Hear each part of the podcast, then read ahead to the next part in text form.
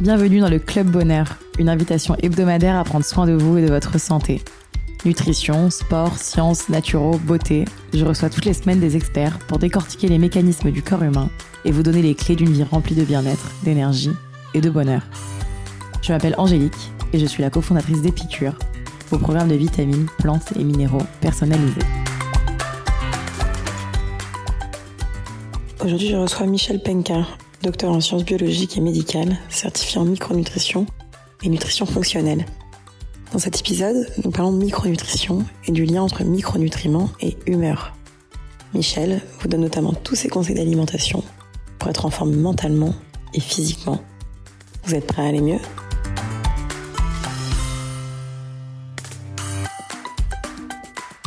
Bonjour Michel. Bonjour Angélique. Merci beaucoup d'être avec nous aujourd'hui pour euh, cet épisode du Club Bonheur. Pour vous présenter en quelques phrases, vous êtes titulaire d'une maîtrise des sciences biologiques et médicales. Oui. Et vous avez exercé en tant que médecin généraliste pendant plusieurs années à Paris. Tout à fait. Vous, avez, vous êtes également conférencière et certifiée en micronutrition et nutrition fonctionnelle. Ouais. Une spécialiste euh, à laquelle vous vous consacrez désormais pleinement.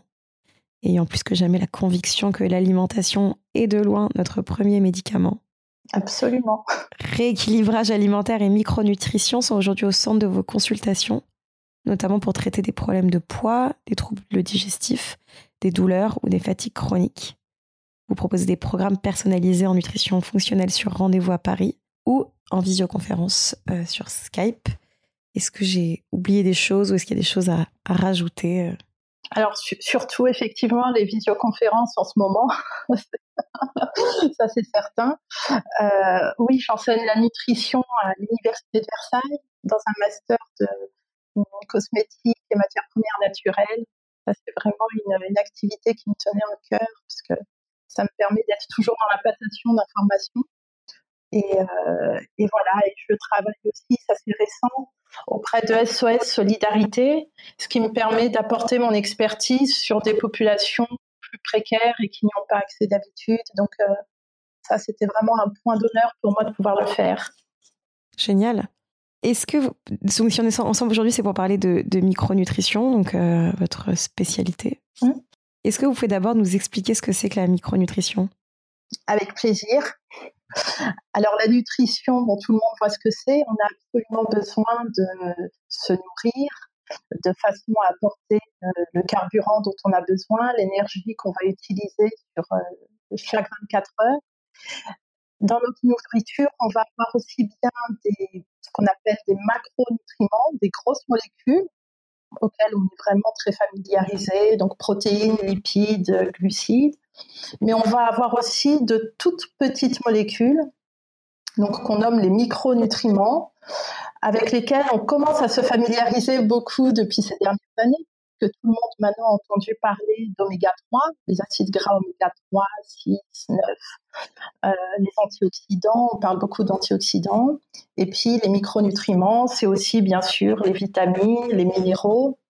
Donc, euh, toutes ces petites molécules sont absolument fondamentales. Si on compare les protéines, les glucides à des briques qui vont servir à fabriquer euh, le mur solide que doit être notre organisme, les micronutriments, donc vitamines et autres, on va dire que c'est le ciment qui permet de faire tenir les briques et donc qui est très important pour avoir un mur solide et de bonne qualité.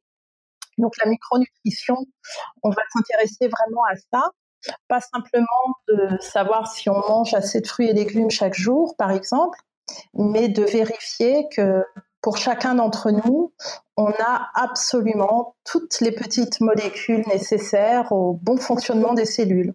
En fait, on parle aussi de nutrition cellulaire. On va vérifier que la cellule a absolument tout ce qu'il lui faut pour fonctionner, produire l'énergie et assurer tout ce qu'elle doit faire pour qu'on soit en bonne santé. Génial. Et donc j'imagine que c'est une pratique qui est très euh, euh, individualisée. Euh, absolument. Comment, comment, comment s'articule une consultation? Déjà, une consultation, c'est long. ça, ça, prend du temps.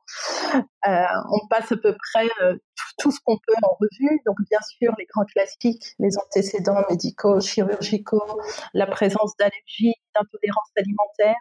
mais on va vraiment creuser et, spécifier au maximum le mode de vie du patient, en particulier son mode de vie alimentaire. On va s'intéresser à chaque symptôme qu'il peut présenter.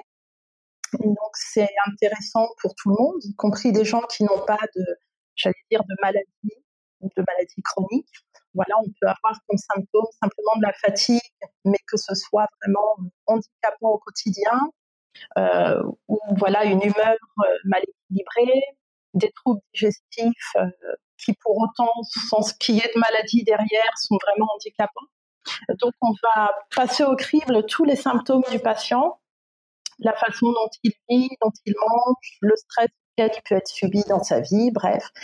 Et de là, on va un peu comme un détective essayer de repérer tout ce qui dans les, processus cellulaires, tout ce qui dans l'organisme a pu manquer, se dérégler pour qu'apparaissent ces symptômes ou euh, la maladie du patient.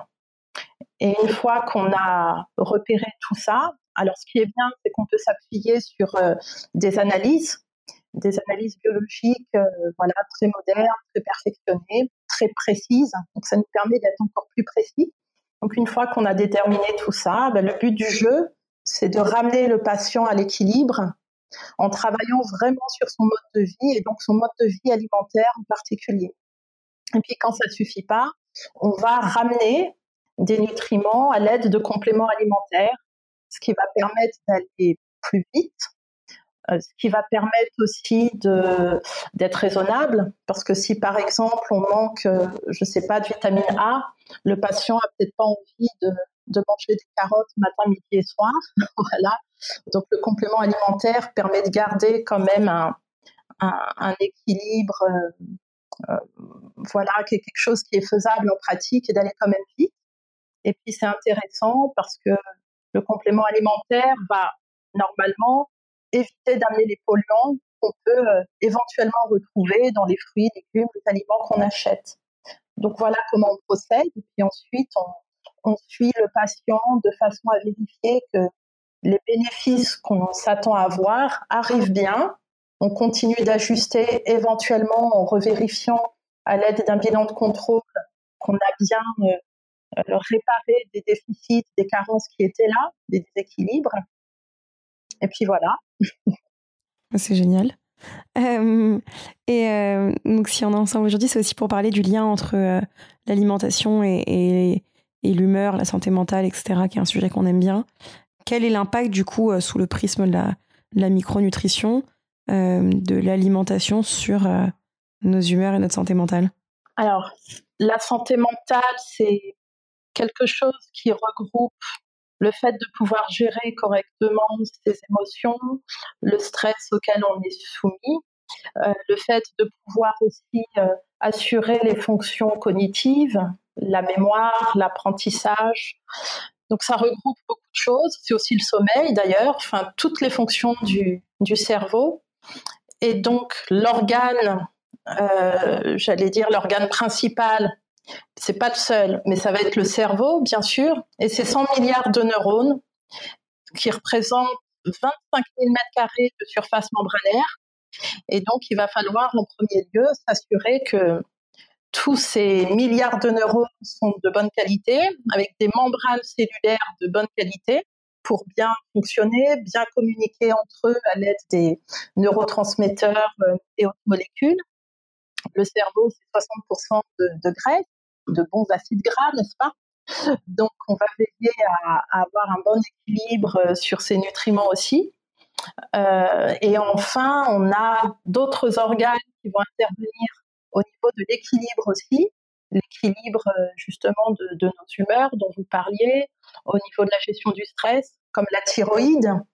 Donc là aussi, la thyroïde, c'est un organe qui régénère. Hein. Tous nos organes, tous nos tissus se régénèrent à chaque instant, ce sont plusieurs millions de cellules qui meurent et qui sont remplacées par plusieurs millions de cellules. Donc c'est indispensable de les alimenter chaque jour correctement avec les bons nutriments.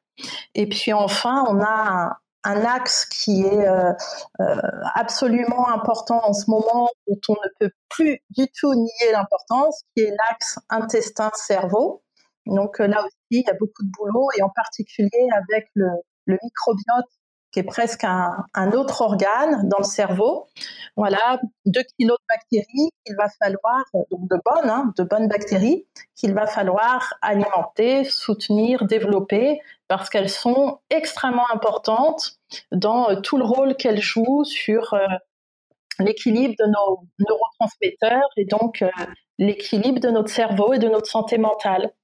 Donc on voit bien qu'il va falloir un bon équilibre dans l'assiette pour apporter les bons nutriments, pour régénérer tous ces tissus, toutes les cellules de ces tissus et les molécules dont elles ont besoin pour travailler.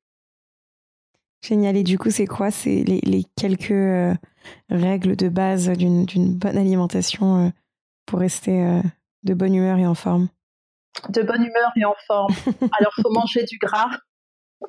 Il semblerait que le gras c'est la vie ces derniers temps. Donc je suis très contente, euh, voilà, d'entendre ça lors de diverses émissions. Du bon gras, donc ça veut dire euh, les poissons gras, les poissons bleus, sardines, maquereaux, harengs, anchois, tous ces petits poissons.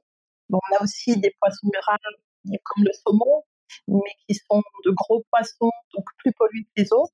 Voilà, donc on va essayer d'en manger un peu moins. Donc vraiment là, on va apporter les, oméga 3 qui vont vraiment permettre d'avoir des cellules de qualité et qui vont permettre que les neurotransmetteurs euh, passent d'une cellule à l'autre euh, très facilement. En fait, ça va huiler l'activité du cerveau. Ça va rendre euh, l'activité plus fluide. Et on a bien sûr d'autres nutriments extrêmement importants, les antioxydants. On peut absolument pas manquer d'antioxydants c'est ce qui protège les cellules. Donc, on va manger des légumes et des légumes et encore des légumes. voilà, beaucoup de légumes verts. Les choux, ça reste, euh, ça reste extraordinaire comme aliment. C'est extrêmement puissant en termes d'antioxydants. Et puis, on a aussi des fruits, bien sûr. Donc, euh, toutes les baies, les fruits rouges, la grenade. Euh, voilà, bien des fruits qui vont être extrêmement riches aussi en antioxydants. Et enfin, les épices, les aromates. Et donc euh, là, on va forcément citer le curcuma, sur lequel il y a vraiment pléthore d'études. Plus le temps passe et plus des études sont faites sur cette épice qui est vraiment remarquable, euh, qui est extrêmement euh, anti-inflammatoire et protectrice, et donc qui, va amener un, un environnement idéal et sans trop d'inflammation au niveau du cerveau. Donc voilà, une, en, fait, on va s'orienter presque sur une diète méditerranéenne, finalement. Beaucoup de légumes, beaucoup de fruits, du poisson gras, et puis euh, des épices, de l'huile d'olive, qui reste une huile euh, vraiment très bonne aussi. Voilà, à peu près. Euh, alors, c'est les bases, hein, on peut affiner, mais voici les bases.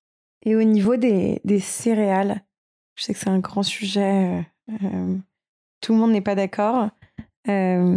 Qu'est-ce qu'il faut privilégier en termes de céréales? Des céréales complètes, ça c'est sûr. Si on prend des céréales raffinées, il n'y a plus rien.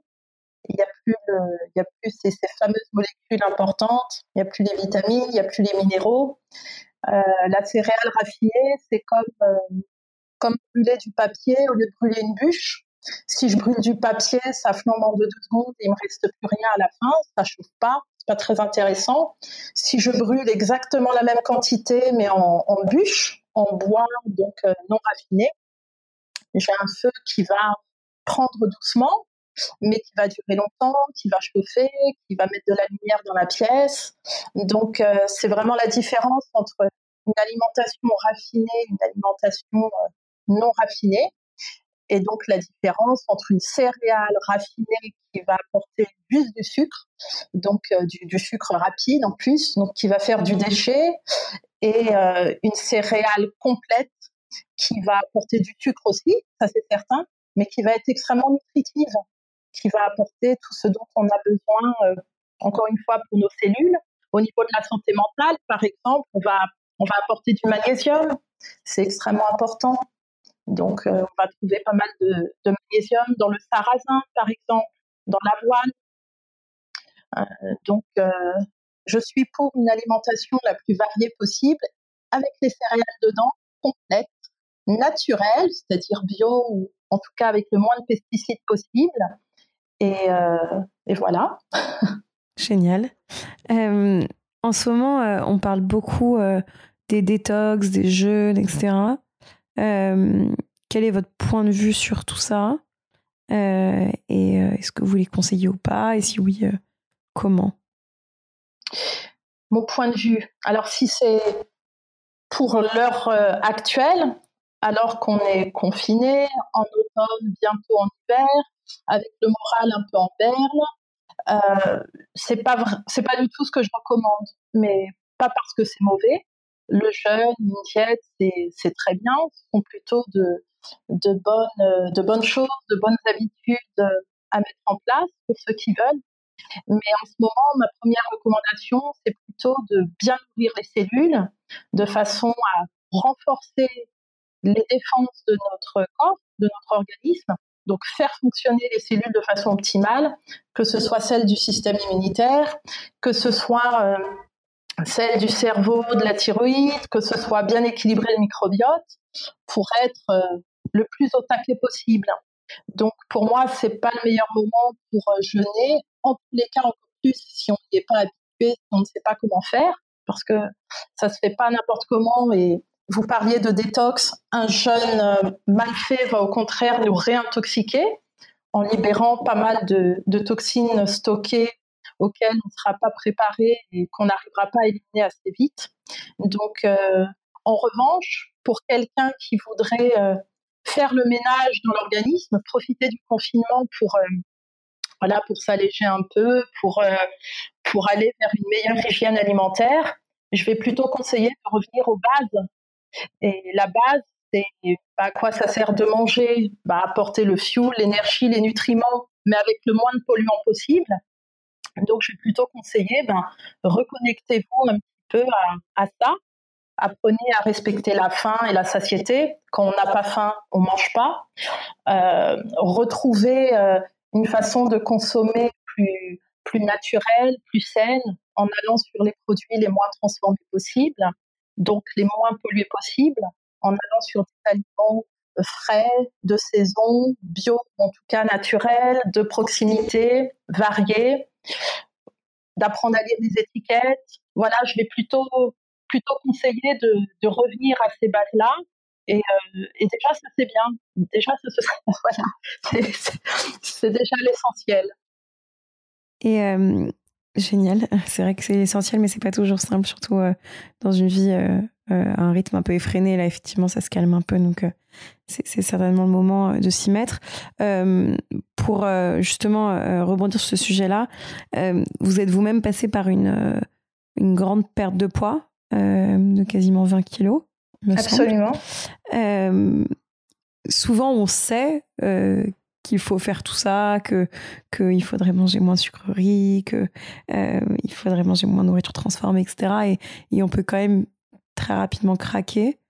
Euh, quels sont vos conseils pour se motiver à bien manger, euh, soit quand on est seul, soit quand on est un peu déprimé, soit quand on a l'impression que, que, que la vie de toute façon passe est-ce que c'est est -ce si important de manger sainement? Est-ce que vous avez des conseils euh, pour justement se motiver à se prendre Alors, Il y, a presque deux questions dans la vôtre, donc je vais, je vais séparer en deux. D'un côté, les conseils que je vais donner, c'est vraiment de se reconnecter justement à bah, finalement, c'est quoi manger je, je, mange pourquoi Pourquoi faire Quels sont mes objectifs Et en fait, vous savez, on n'a pas tous les mêmes objectifs au final.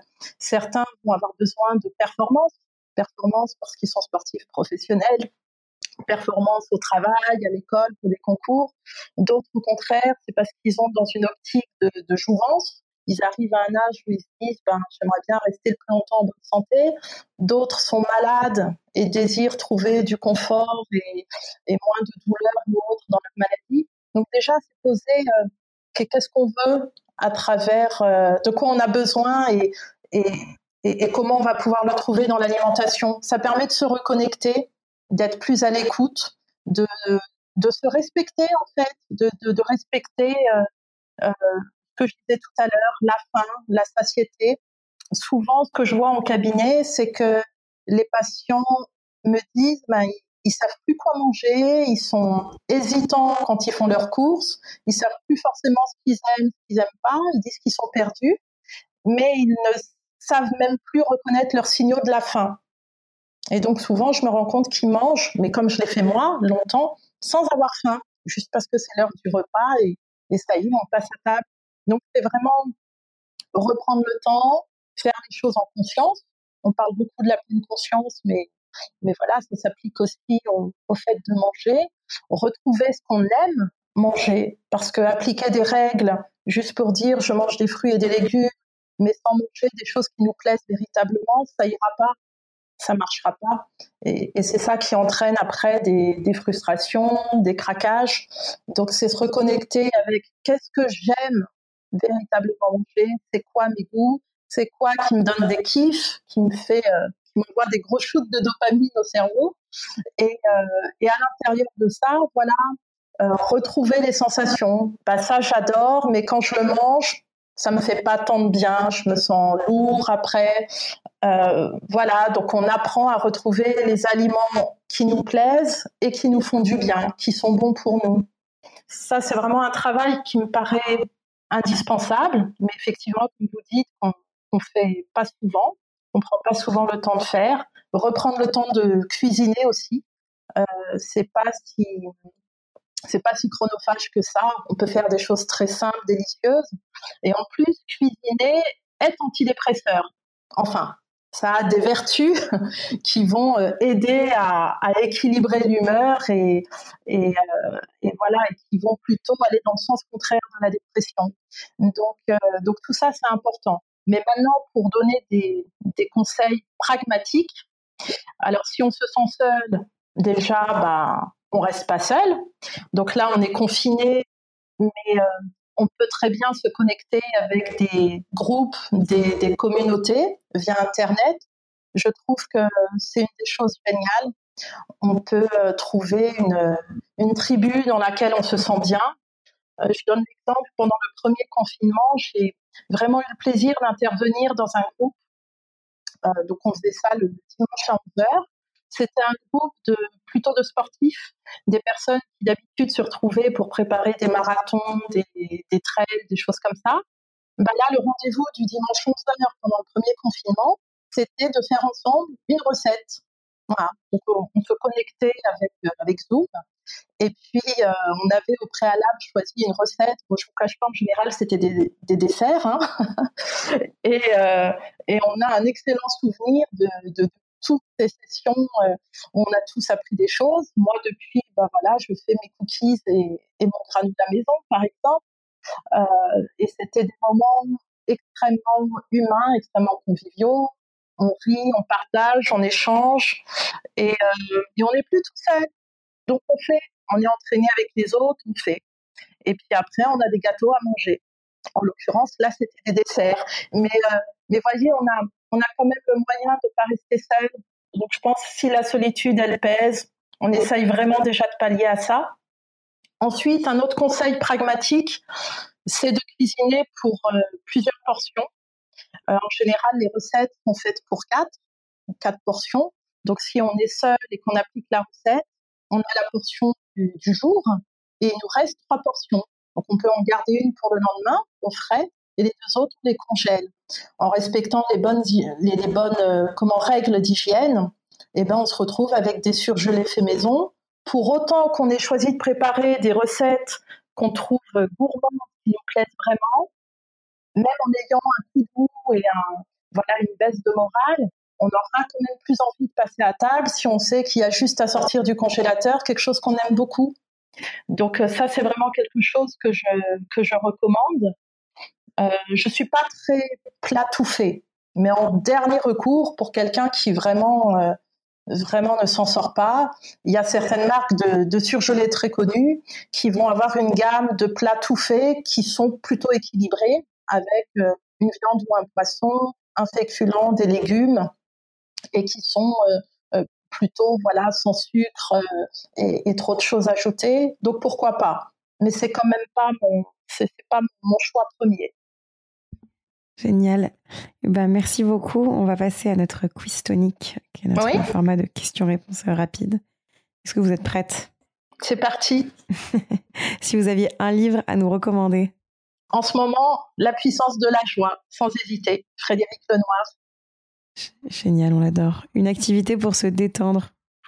En ce moment, alors, je sais pas si c'est pour se détendre, mais courir sans hésiter aussi. C'est le seul moment où on peut être dehors et s'aérer sans masque sur le visage. Et euh, je trouve que c'est une chance dont il faut pas se priver. Donc même si on sait pas courir, mais on fait semblant, on trottine, on, fait euh, quelques pas en trottinant, quelques pas en marchant, mais on respire l'air euh, voilà frais sans masque. Ça c'est chouette. C'est clair que c'est très chouette. Un aliment qui rend heureux. Ah, pour moi ou pour la majorité? Non, en vérité, ça marche pour les deux. Le chocolat noir, minimum 70%. On veille à ce qu'il y ait le moins de, voilà, de, choses transformées dedans. Un bon chocolat noir, même un carré à déguster, c'est chouette. Je suis d'accord. la prochaine personne que je devrais interviewer? Ah, Céline Vaquer, une amie à moi. Si vous me demandez quelqu'un de célèbre, pas forcément célèbre. Alors Céline Vaquer, c'est une, une, amie avec qui je travaille souvent. On a des échanges passionnés, passionnants j'espère, autour de la nutrition fonctionnelle et elle a une très très grande expérience. Elle ressemble à une, grande druidesse. elle est sympa. Génial, et on la contactera. Est-ce que vous auriez un dernier conseil à donner à nos auditeurs? Ouais, gardez la pêche, ne lâchez rien, Restez connecté à vos proches. Envoyez même un, mot, un SMS, demandez des nouvelles. Euh, ça reste super important, le lien, le lien humain. Je suis d'accord. Euh, si on veut vous retrouver, donc il y a votre site internet. Absolument. Euh, qui est donc my, que je sais pas comment on prononce, geia.fr, my-geia.fr. Et donc vous donnez des consultations en visio ou, ou en visu à Paris quand on le peut. Euh, est-ce qu'il y a un autre endroit où on peut vous retrouver? Sur Instagram. J'aime énormément les réseaux sociaux. Donc, euh, docteur DR du bas Michel du bas Penka. Instagram, sur Facebook, Michel Penka, un petit peu LinkedIn. Bah, c'est génial, c'est top.